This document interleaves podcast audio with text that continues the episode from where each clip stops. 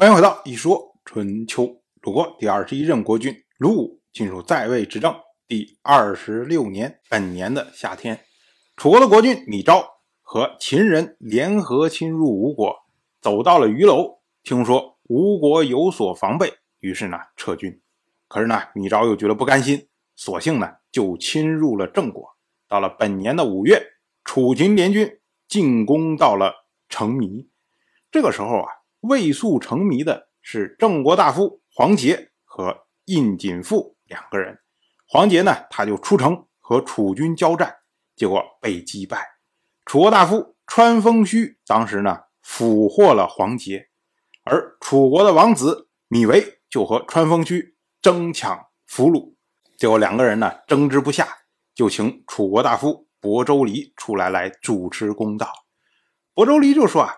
让我先问问俘虏看，于是呢，哎，就叫人把黄杰找过来，让他站在大家面前。然后亳州离就说啊：“你们争抢的是君子，他能不知道自己是被谁俘虏的吗？”于是呢，亳州离举起手指着米维说：“这位夫子是楚国的王子米维，是寡君尊贵的弟弟。”接着呢，又放下手指着川风须说。这个人是川风须，是楚国方城之外的县尹。所以呢，到底是谁俘虏了您黄杰？我们要说啊，这亳州离啊，真的是非常的坏。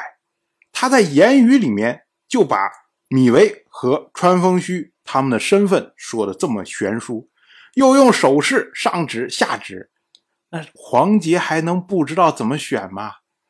黄杰他不过就是一个俘虏。他敢得罪楚国的王子吗？所以呢，他说黄杰遇到的是王子，不能抵抗，所以呢被俘。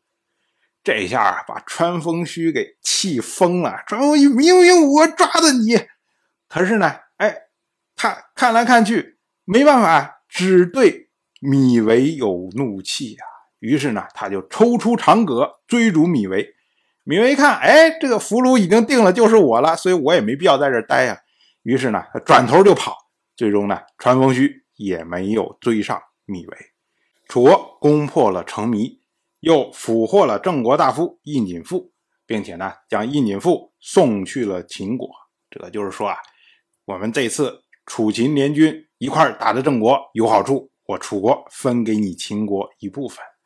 我们要说啊，这位印锦父他是。郑国的印氏，印氏是郑国七穆之一啊，算是比较有名的家族。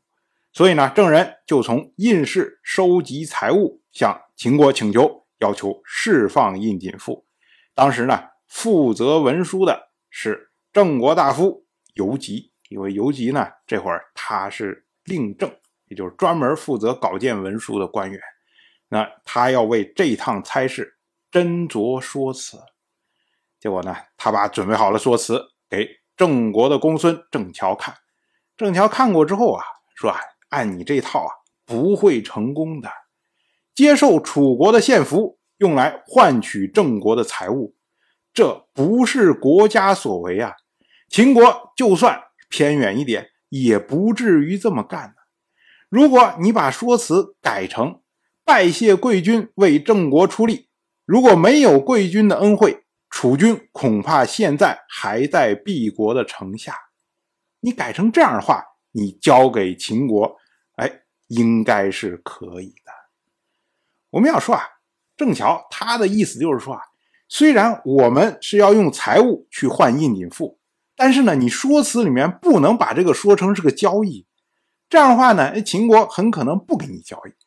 你跟秦国说，我们送给你财物。是感谢你让楚国早日退兵，我们不提交易的事情，这样反而呢，秦国会把印锦赋还给我们郑国。因为游击一听说本来就是个交易，我又不提交易，那我把财物送给人家了，人家不给我人怎么办呢？于是呢，哎，他没有听从郑乔的意见，那郑国这边就派了使者到了秦国，果然呢。秦国没有交还印锦赋，那郑国这边呢又更换使者，按照郑乔的说法，这次呢，印锦富才得以释放。我们要说啊，游吉他的做法就是认为这是一个交易，所以呢，我就跟你光明正大的交易就可以，我又不缺你钱，你要多少我给多少啊，这还不行吗？可是呢，郑乔他是说，这虽然是个交易，虽然秦国那边非常想要这个财物，但是呢，你还要给他留一脸面呢。就是当你给他脸面的时候，可能财物少一点，这个事情也能成；当你不给他留脸面的时候，你就算多给财物，他未必同意啊。所以呢，我们之前讲过的孔子所说的。言以足字，文以足言呢。我只不过是在言语上面稍微做了一些调整，那这个事情呢就有成有不成啊。所以语言的力量是很强大的。当然，我就这么一说，您就那么一听。感谢您的耐心陪伴。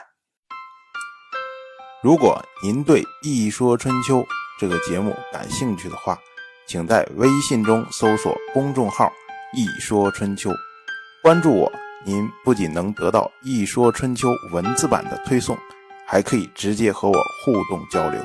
我在那里等待您的真知灼见。